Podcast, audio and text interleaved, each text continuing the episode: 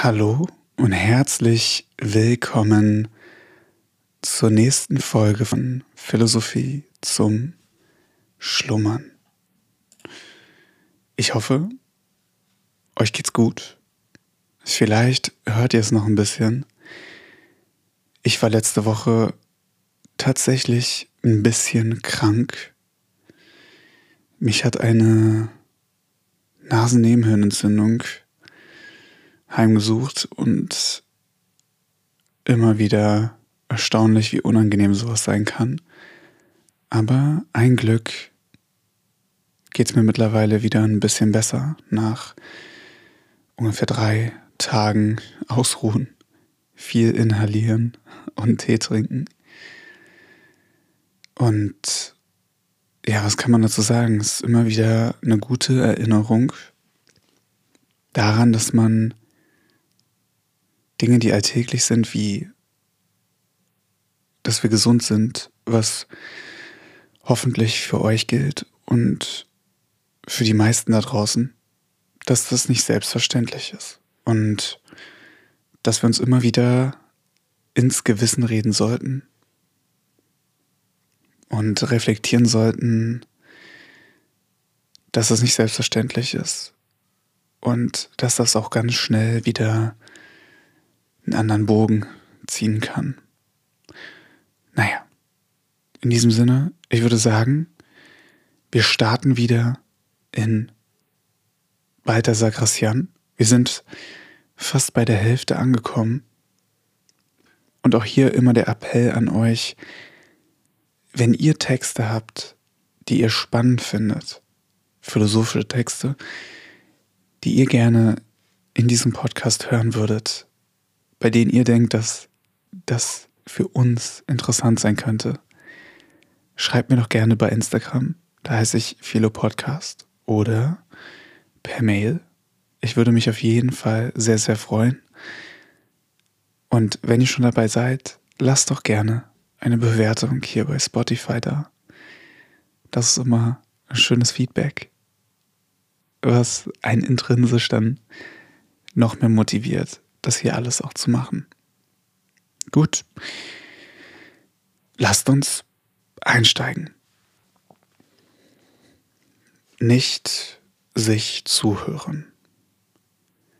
Sich selber gefallen hilft wenig.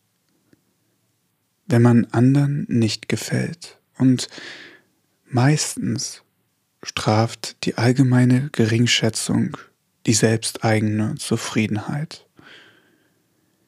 Wer sich selber so sehr genügt, wird es nie den anderen.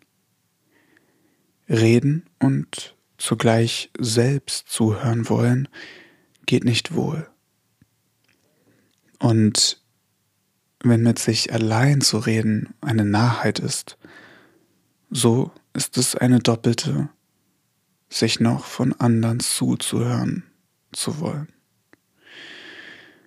Es ist eine Schwäche großer Herren, mit dem Grundbass von Ich sage etwas zu reden, zum Marter der Zuhörer. Bei jedem Satz horchen sie nach Beifall oder Schmeichelei und treiben die Geduld der Klugen aufs äußerste. Auch pflegen die Aufgeblasenen unter Begleitung eines Echos zu reden. Und indem ihre Unterhaltung auf dem Kothurn des Dünkels einherschreitet, ruft sie bei jedem Worte die widerliche Hilfe eines dummen Wohlgesprochen auf.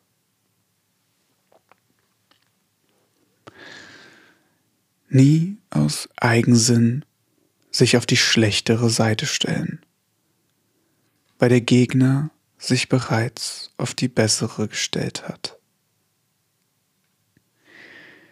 Denn sonst tritt man schon besiegt auf den Kampfplatz und wird daher notwendig mit Schimpf und Schande abziehen müssen. Mit schlechten Waffen wird man nie gut kämpfen.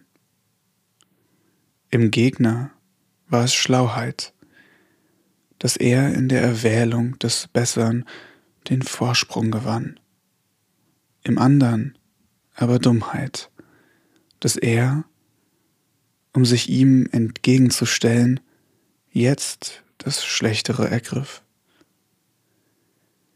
Der gleichen Eigensinn in Taten bringt tiefer in die Klemme als der in Worten, sofern mehr Gefahr beim Tun als beim Reden ist. Die Eigensinnigen zeigen ihre Gemeinheit darin, dass sie der Wahrheit zum Trotz streiten und ihrem eigenen Nutzen zum Trotz prozessieren. Der Kluge stellt sich nie auf die Seite der Leidenschaft, sondern immer auf die des Rechts.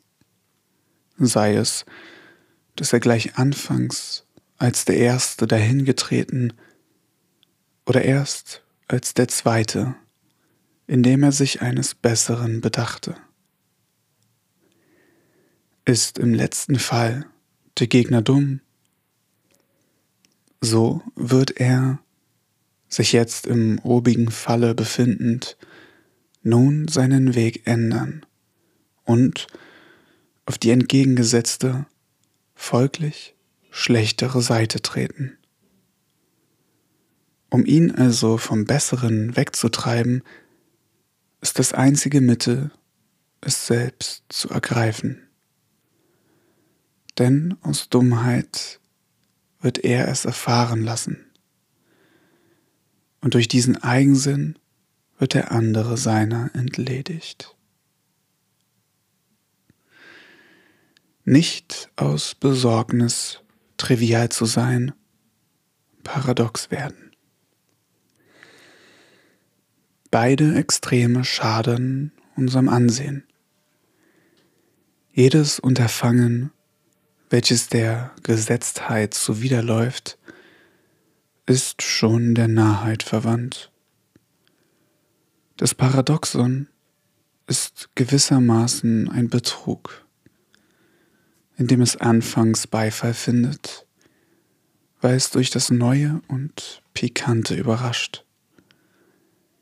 Allein, wann nachher die Täuschung verschwindet und seine Blößen offenbar werden, nimmt es sich sehr übel aus. Es ist eine Art Gaukelei und in Staatsangelegenheiten der Ruin des Staats. Die, welche nicht auf dem Wege der Trefflichkeit es zu wahrhaft großen Leistungen bringen können oder sich nicht daran wagen, legen sich auf das Paradoxe. Von den Toren werden sie bewundert aber viele kluge Leute werden an ihnen zu Propheten. Es beweist eine Verschrobenheit der Urteilskraft und wenn es auch bisweilen nicht auf das Falsche sich gründet, dann doch auf das Ungewisse. Zur großen Gefahr wichtige Angelegenheiten.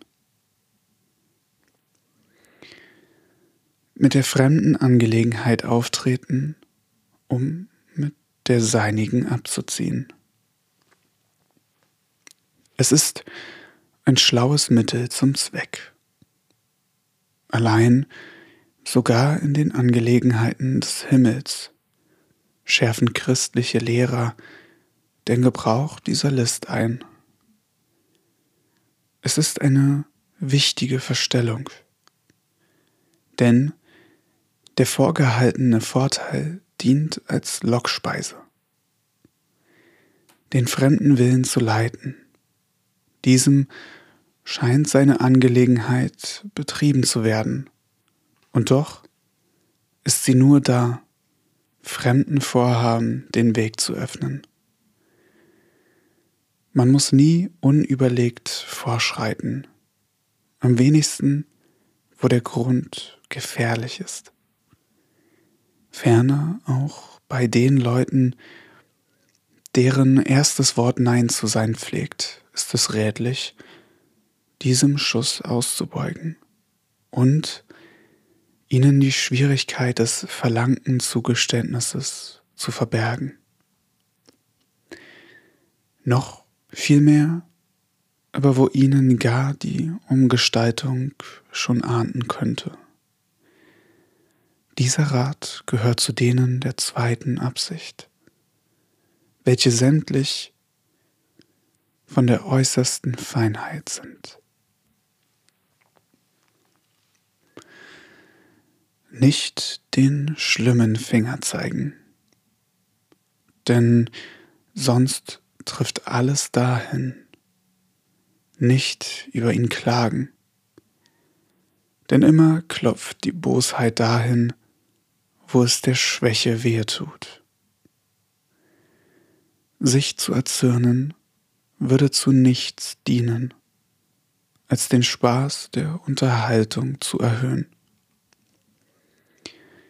Die böse Absicht schleicht umher, nach Gebrechen suchend, die sie aufdecken könnte, Sie schlägt mit Ruten, die Empfindung zu prüfen und wird den Versuch tausendmal machen, bis sie die wunde Stelle gefunden hat.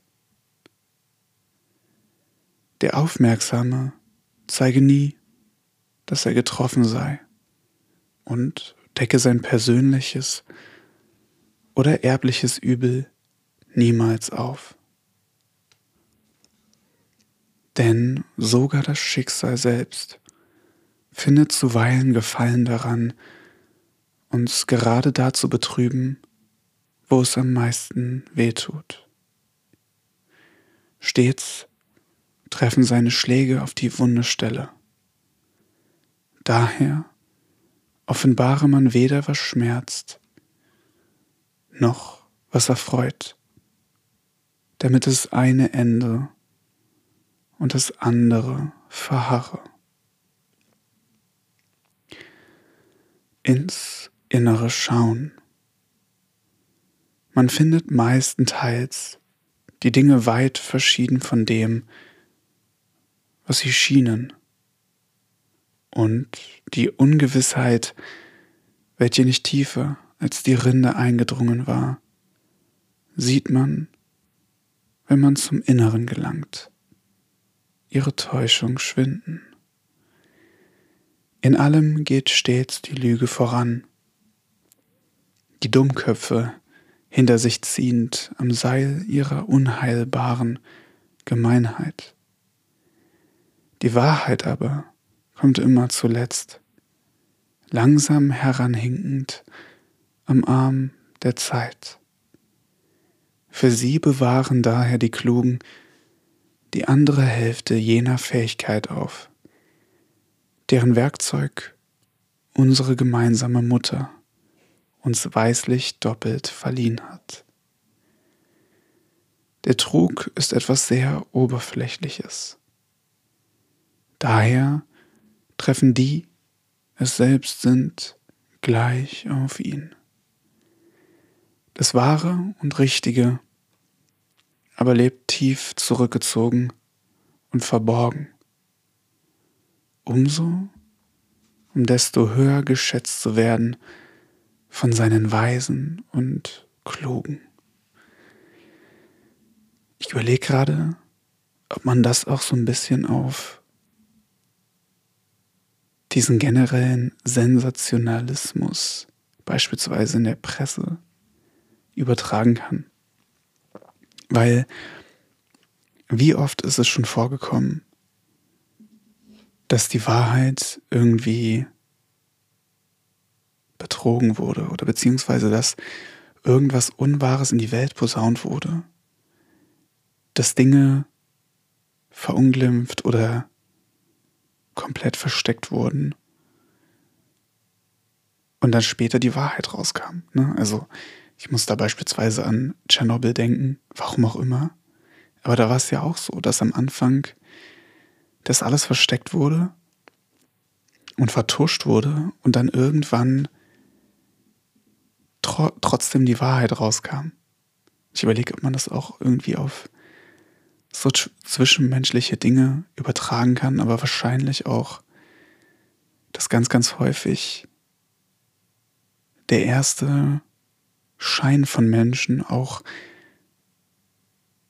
nicht der ganz, ganz richtige ist. Ne? Also, dass sich tief im Inneren dann doch noch eine andere Schale von Mensch befindet und dass die Schale nach außen eben nicht immer die ist, die wirklich in der Person steckt, wenn ihr wisst, was ich meine. Und wir spielen hier alle unser Schauspiel in verschiedenen Situationen, bei verschiedenen Menschen, sei es im Büro, zu Hause oder im Supermarkt.